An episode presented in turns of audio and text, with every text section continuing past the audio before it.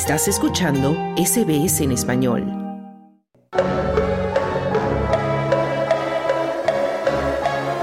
Hablemos de fútbol.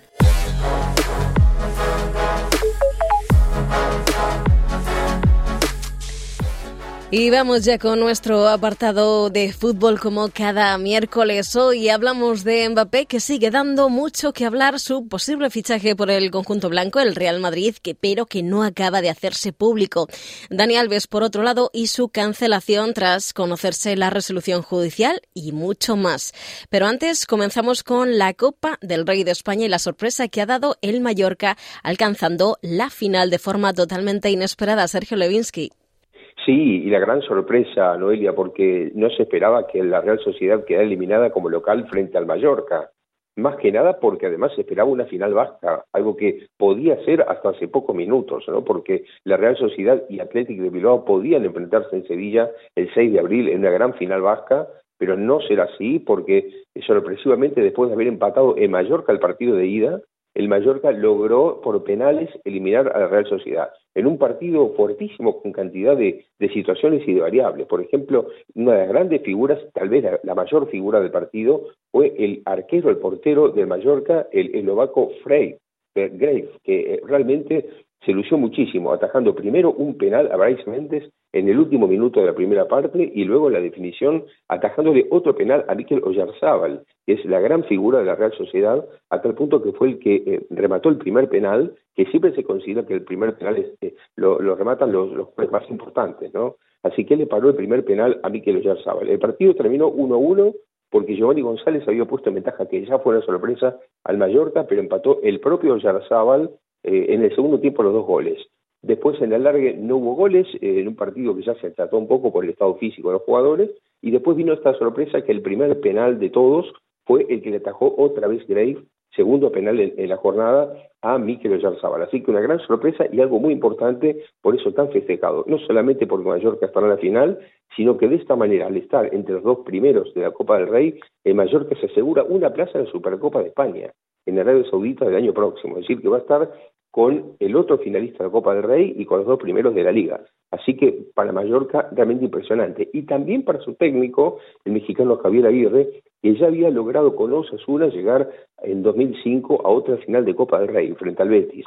Así que interesantísimo también la, la gran trayectoria que tiene Javier Aguirre, que fue un jugador muy importante, que jugó mundiales y también como entrenador de la selección mexicana y de varios equipos españoles.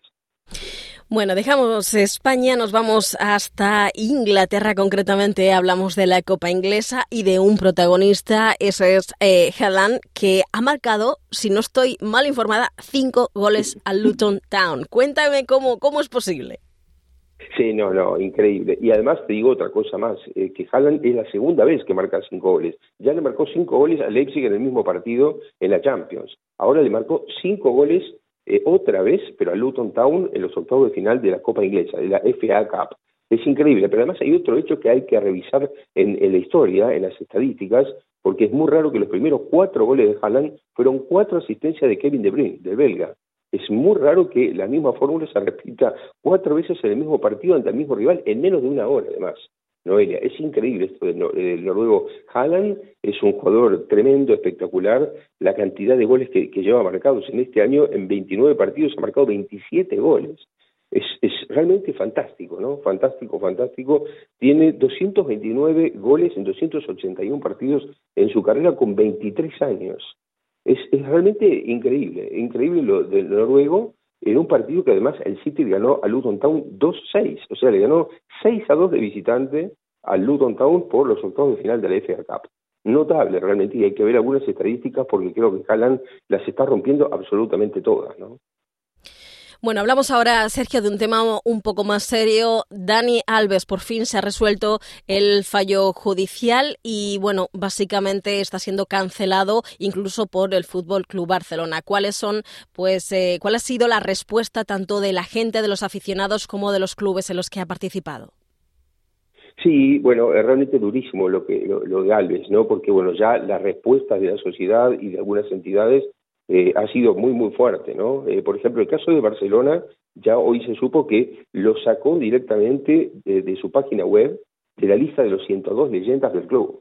y eso que estamos hablando de un jugador con 408 partidos de azulgrana, con tres Champions ganadas, tres Supercopas de Europa, tres Mundiales de Clubes, cuatro Copas del Rey, cuatro Supercopas de España y seis ligas en ocho años que jugó Daniel Alves en dos ciclos distintos. Bueno, el segundo ciclo lo jugó muy poco tiempo siendo ya muy veterano, ¿no? Alves con, con 40 años hoy. Así que ya de por sí esto es fortísimo que el Barcelona, que siempre lo tenía entre 102 leyendas del, del club, de los jugadores que han pasado por el club, lo ha quitado a Daniel Alves, que son los que más títulos ha ganado.